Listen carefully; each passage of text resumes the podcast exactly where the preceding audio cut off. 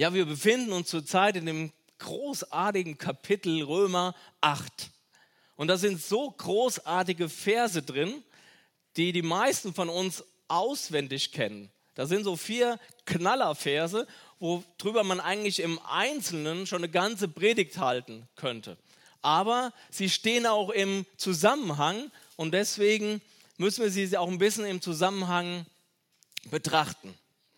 In den zuvorigen Versen, in den Versen 17 bis 25, haben wir erfahren letzte Woche, dass wir als Kinder Gottes nicht nur Teilhaber an der zukünftigen Herrlichkeit sind, sondern ebenfalls auch Teilhaber an dem Leid und den Bedrängnissen Jesu, heute in unserem gegenwärtigen Leben.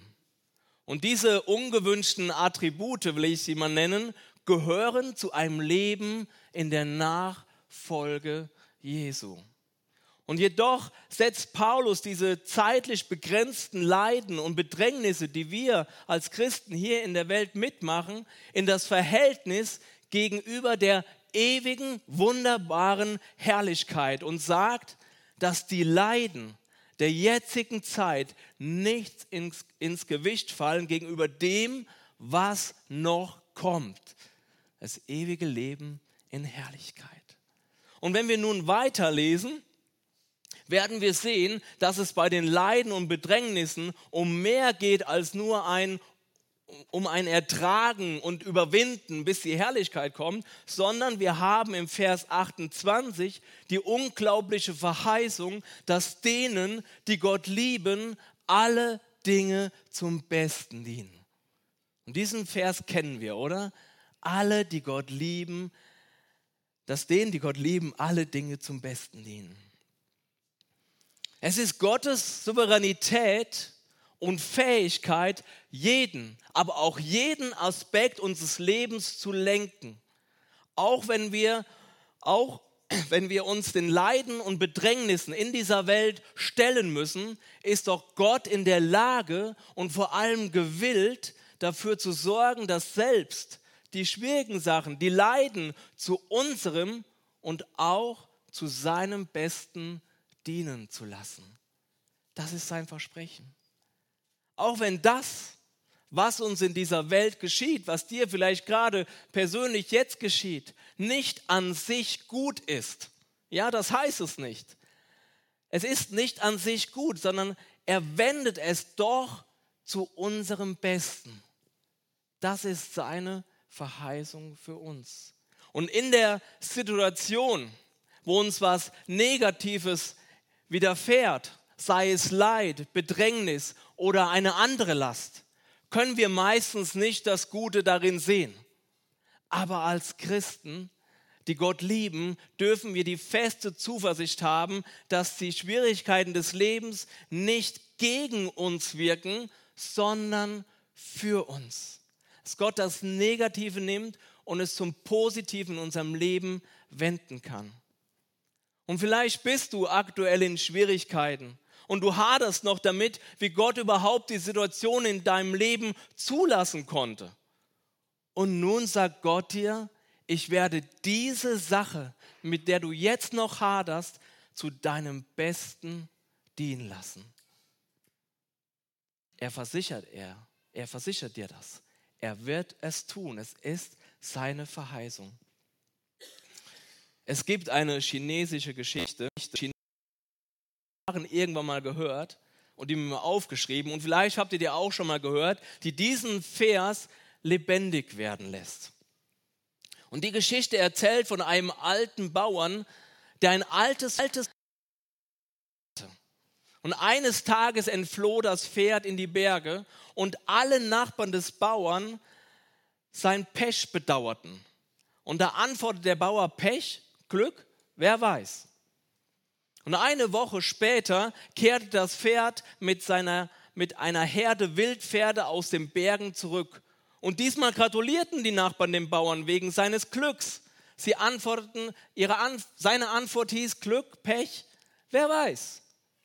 Als der Sohn des Bauern versuchte, eines der Wildpferde zu zähmen, fiel er vom Rücken des Pferdes und brach sich sein Bein.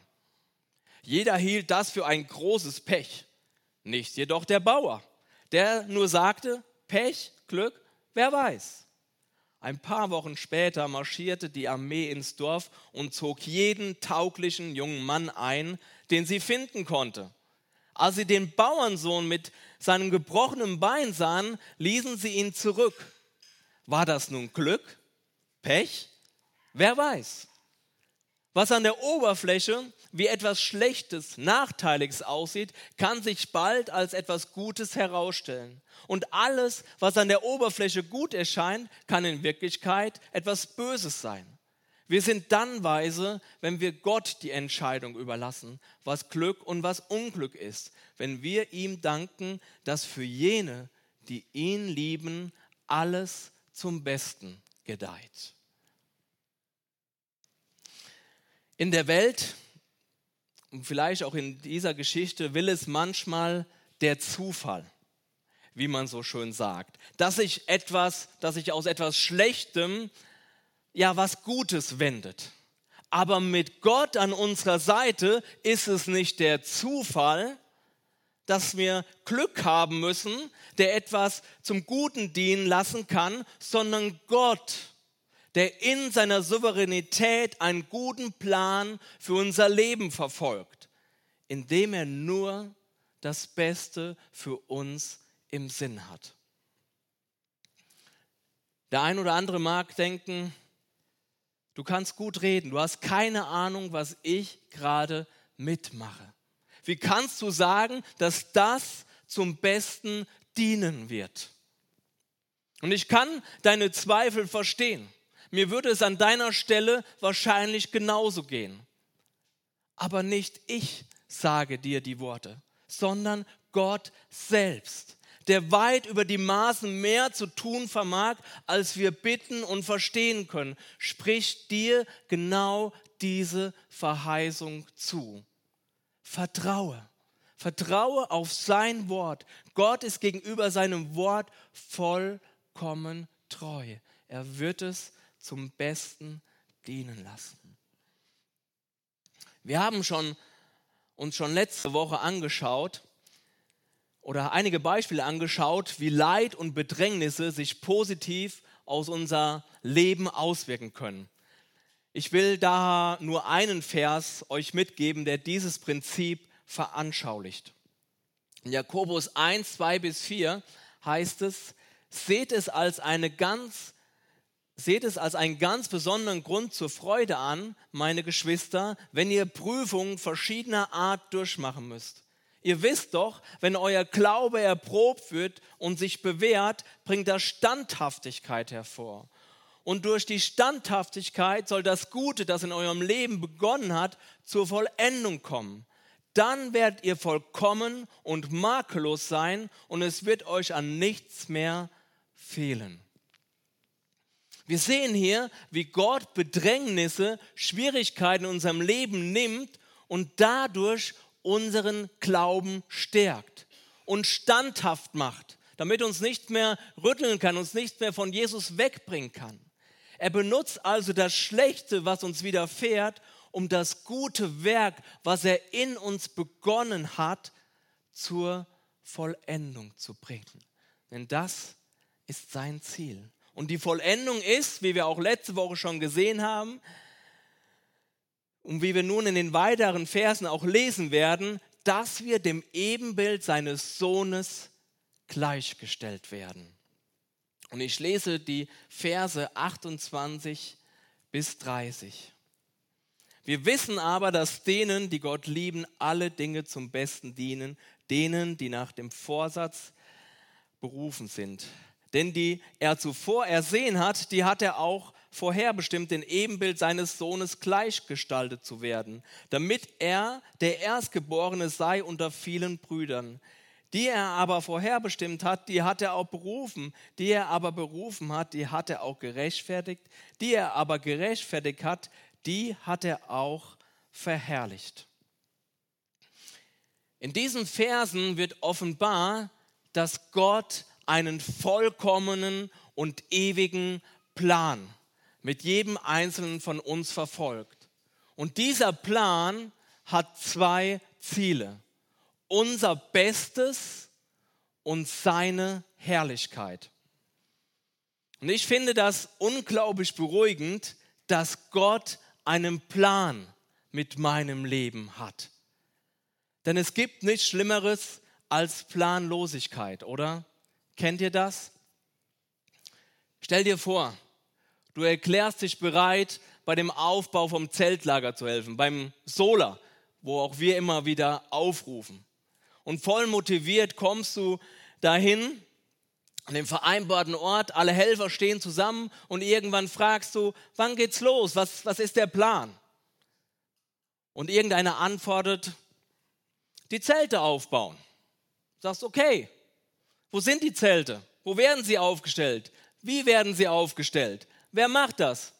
Hm, keine Ahnung. Wir fangen einfach mal an. Furchtbar. Planlosigkeit. Ja? Nur durch ordentliche Planung erreicht man effektiv ein Ziel. Wenn die Planung fehlt oder mangelhaft ist, dann läuft das Projekt chaotisch. Alle sind unzufrieden und am Ende ist es eher der Zufall, ob das Ziel erreicht wird. So nicht bei Gott. Gott ist alles andere als planlos. Er verfolgt einen Plan. In Epheser 1, in den Versen 2 bis 5 heißt es, eure Erwählung entspricht dem Plan, den Gott der Vater schon vor aller Zeit gefasst hat. Dem Plan, euch das Wirken seines Geistes, euch durch das Wirken seines Geistes zu seinem heiligen Volk zu machen. Zu Menschen, die sich Jesus Christus im Gehorsam unterstellen und durch sein Blut von aller Schuld gereinigt werden. Euch allen wünsche ich Gnade und Frieden im reichsten Maß. Gepriesen sei der Gott und Vater unseres Herrn Jesus Christus, der uns gesegnet hat mit allem geistlichen Segen in den himmlischen Regionen in Christus. Wie er uns in ihm auserwählt hat vor Grundlegung der Welt, damit wir heilig und tadellos vor ihm sein in Liebe. Er hat uns vorherbestimmt zur Sohnschaft für sich selbst durch Jesus Christus nach dem Wohlgefallen seines Willens. Der ewige Gott hat dich erwählt. Ehe der Grund der Welt gelegt war, bevor Gott sprach, es werde Licht, waren seine Gedanken schon bei dir. Ist das nicht unglaublich? Vor Grundlegung der Welt waren seine Gedanken schon bei dir. Siehst du allein darin, wie kostbar du in Gottes Augen bist? Du bist nicht irgendeine Nummer, nein, du bist kostbar in seinen Augen. Und dann hat Gott sich in Jesus zu dir ausgestreckt und dich zu sich gezogen und dich durch Jesu stellvertretendes Opfer gerechtfertigt, so dass du nun sein Kind heißen darfst. Und als solches hat er dir seine Herrlichkeit geschenkt und dich vorherbestimmt, dass du eines Tages wie sein Sohn werden wirst. Und diesen guten, vollkommenen Plan, in dem du gerade mittendrin steckst, wird er vollenden komme, was wolle. Nichts in dieser Welt wird diesen Plan aufhalten. Und mit dieser festen Zuversicht darfst du leben und so jegliche Herausforderungen, und die haben wir viele in unserem Leben, überwinden. Und genau das bestätigen auch die kommenden Verse. Verse 31 bis 39. Was wollen wir nun hierzu sagen? Ist Gott für uns? Wer kann gegen uns sein? Er, der sogar seinen eigenen Sohn nicht verschont hat, sondern ihn für uns alle dahingegeben hat, wie soll der uns mit ihm nicht auch alles schenken? Wer will gegen die Auserwählten Gottes Anklage erheben? Gott ist es doch, der rechtfertigt. Wer will verurteilen? Christus ist es doch, der gestorben ist. Ja mehr noch, der auch auferweckt ist, der auch zu Rechten Gottes ist, der auch für uns eintritt. Wer will uns scheiden von der Liebe des Christus? Drangsal oder Angst oder Verfolgung oder Hunger oder Blöße oder Gefahr oder Schwert?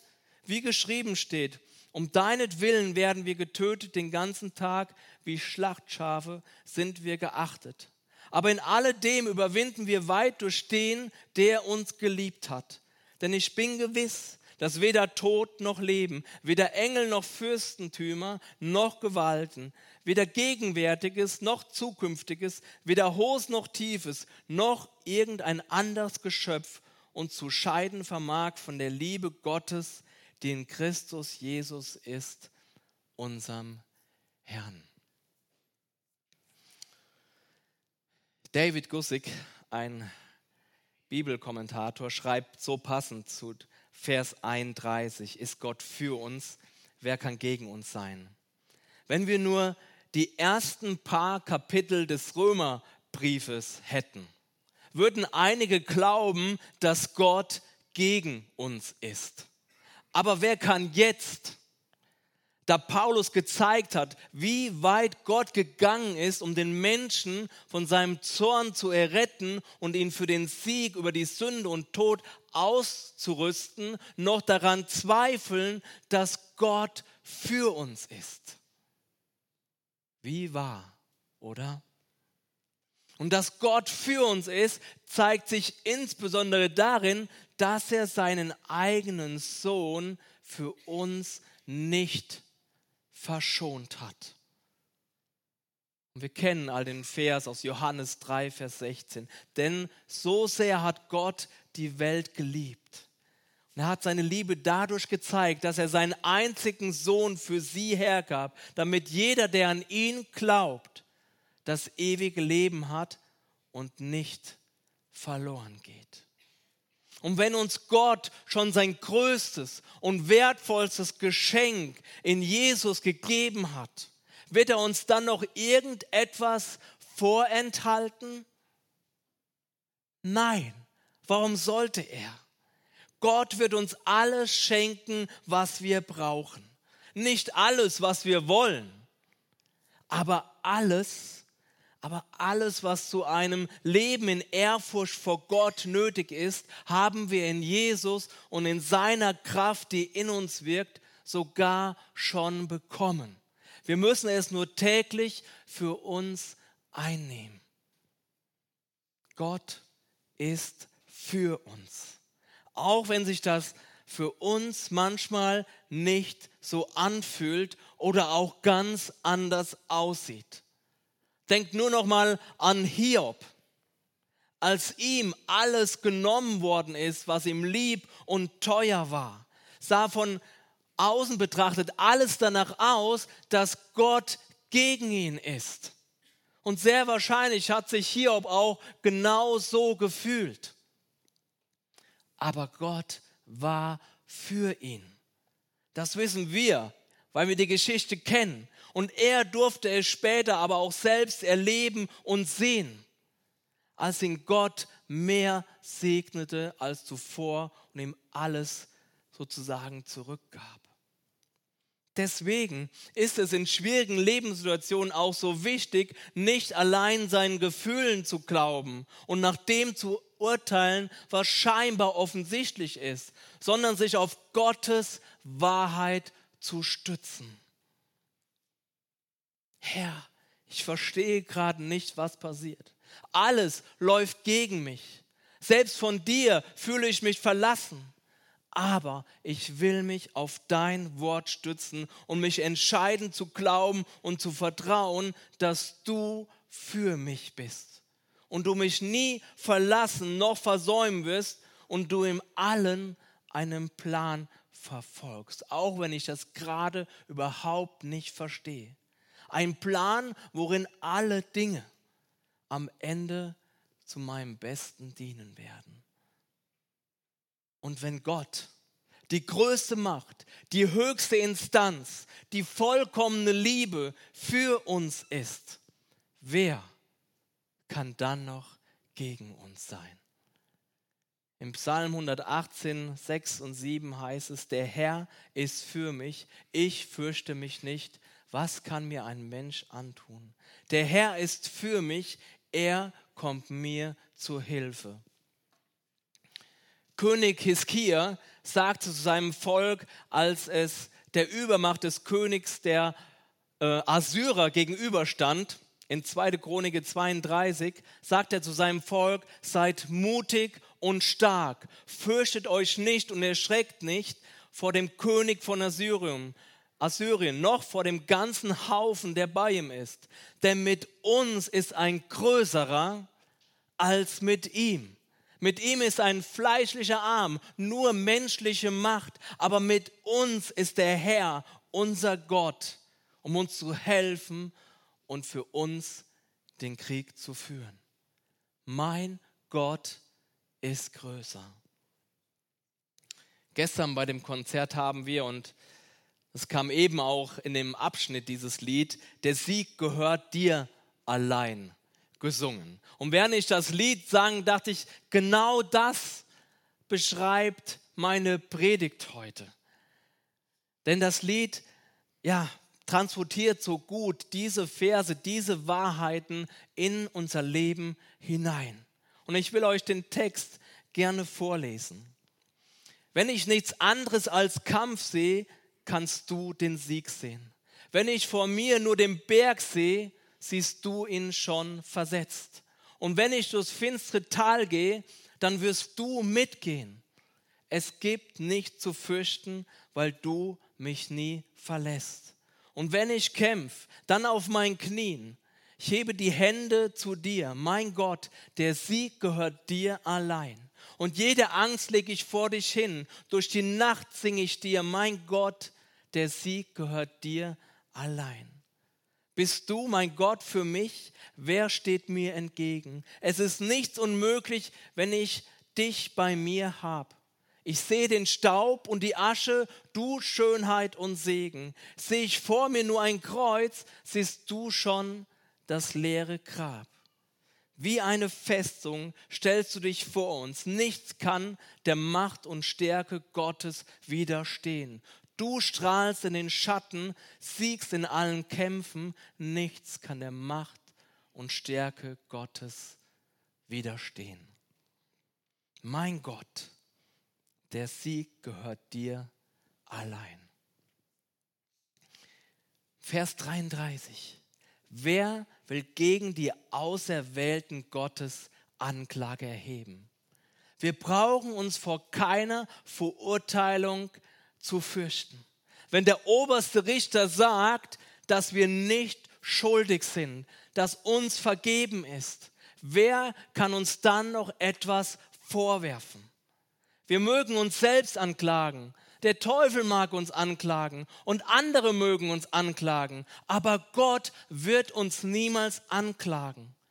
Jesus hat die Strafe bereits bezahlt.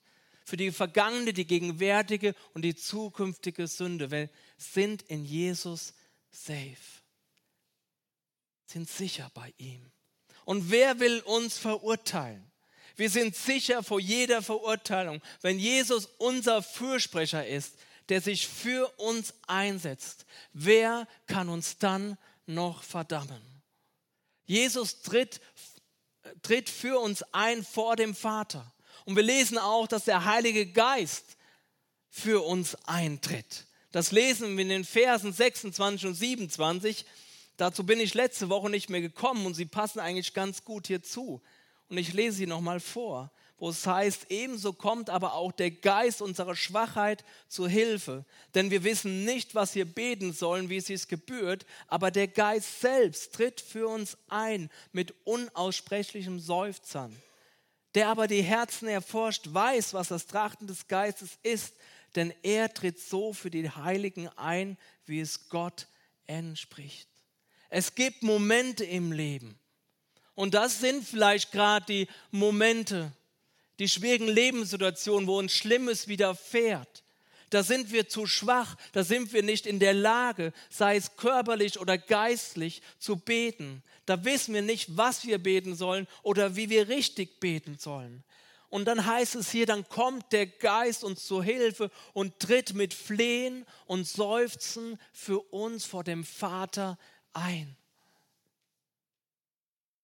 Gott ist für uns. Und auch der Sohn ist für uns, der für uns eintritt. Und der Heilige Geist, er wirkt für uns. An jedem neuen Tag müssen wir uns das klar machen. Und weil Gott für uns ist, gibt es eben auch keinen Grund, sich zu fürchten, weil der liebende Vater nur das Beste für seine Kinder will. Als Christen ist uns kein einfaches Leben verheißen. Wenn wir Jesus konsequent nachfolgen, dann werden Leid, Bedrängnisse und Verfolgung Teil unseres Lebens sein. Und zur damaligen Zeit sind viele Jünger Jesu dem Märtyrertod gestorben. Daher heißt es hier auch in dem Vers, um deinetwillen werden wir getötet den ganzen Tag, wie Schlachtschafe werden wir geachtet. Die Christen wurden damals im Rom teilweise wirklich ja, zu den Spielen rausgejagt vor den wilden Tieren, wurden dort verfleicht. Und auch wenn wir in der westlichen Welt bisher davon verschont geblieben sind, von Verfolgung, unsere Bedrängnisse im Hier und Jetzt sind deutlich leichter. Aber wir wissen doch auch von unseren Geschwistern in Ländern, wo Christen verfolgt werden, wo auch heute Christen dem Märtyrertod sterben, weil sie Jesus nicht leugnen. Aber weder Drangsal oder Angst oder Verfolgung heißt es hier, oder Hunger oder Blöße oder Gefahr oder Schwert wird uns von der Liebe Christi scheiden. Durch den, der uns geliebt hat, werden wir überwinden. Wir dürfen gewiss sein, dass weder Tod noch Leben, weder Engel noch Fürstentümer, noch Gewalten, weder Gegenwärtiges noch Zukünftiges, weder Hohes noch Tiefes, noch irgendein anderes Geschöpf und scheiden vermag von der Liebe Gottes, die in Christus Jesus ist, unserem Herrn. Das ist die feste Zusage, die wir in Jesus für unser Leben haben. Lasst uns in dieser Zusage jeden Tag leben. Und lasst uns darin festhalten, gerade in den schweren Tagen, in den Situationen, die wir jetzt nicht ergreifen können. Gott hat einen Plan. Und er kann das Schlechte nehmen und zum Guten für uns wenden. Er ist der souveräne Gott. Amen. Herr, ich danke dir, dass du dich hier als solcher vorstellst, als der souveräne Gott der alles. Und das fällt uns so schwer zu glauben. Und ich sehe einzelne Augen hier, die denken, wie kann das, was ich erlebt habe oder gerade erlebe, sich irgendwie auch nur zum Guten wenden? Herr, und ich habe keine Antwort darauf, aber du sagst es und du bist treu und du bist der allmächtige und souveräne Gott. Herr, und wir kommen in unserer Schwachheit und bitten dich, Herr, dass du uns hilfst zu glauben. Herr, zu glauben, dass du auch das nehmen wirst und für uns zum Besten mitwirken wirst, Herr. Ich bitte dich, Herr, dass du unseren Glauben stärkst an deine Verheißung, an deine Größe. Ich danke dir, dass du größer bist, größer als alles, was uns bedrängt und in diesem Leben widerfahren kann. Und ich danke dir, dass du mit uns einen Plan verfolgst. Und das Böse, was uns widerfährt, ist nicht dein Plan. Du nutzt es und du willst und kannst es nutzen. Herr, du hast für uns eine Ewigkeit vorbereitet. Und du sagst, im Anblick dessen ist es nur ein kurzer Moment für das, was wir noch erleben werden. Und ich bitte dich, Herr, dass wir immer wieder darauf unsere Augen richten, Herr.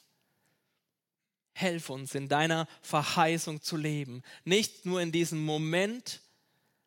Und das uns erschlagen zu lassen von dem, was uns gerade widerfährt, sondern vielmehr in der Hoffnung zu leben, dass du größer bist.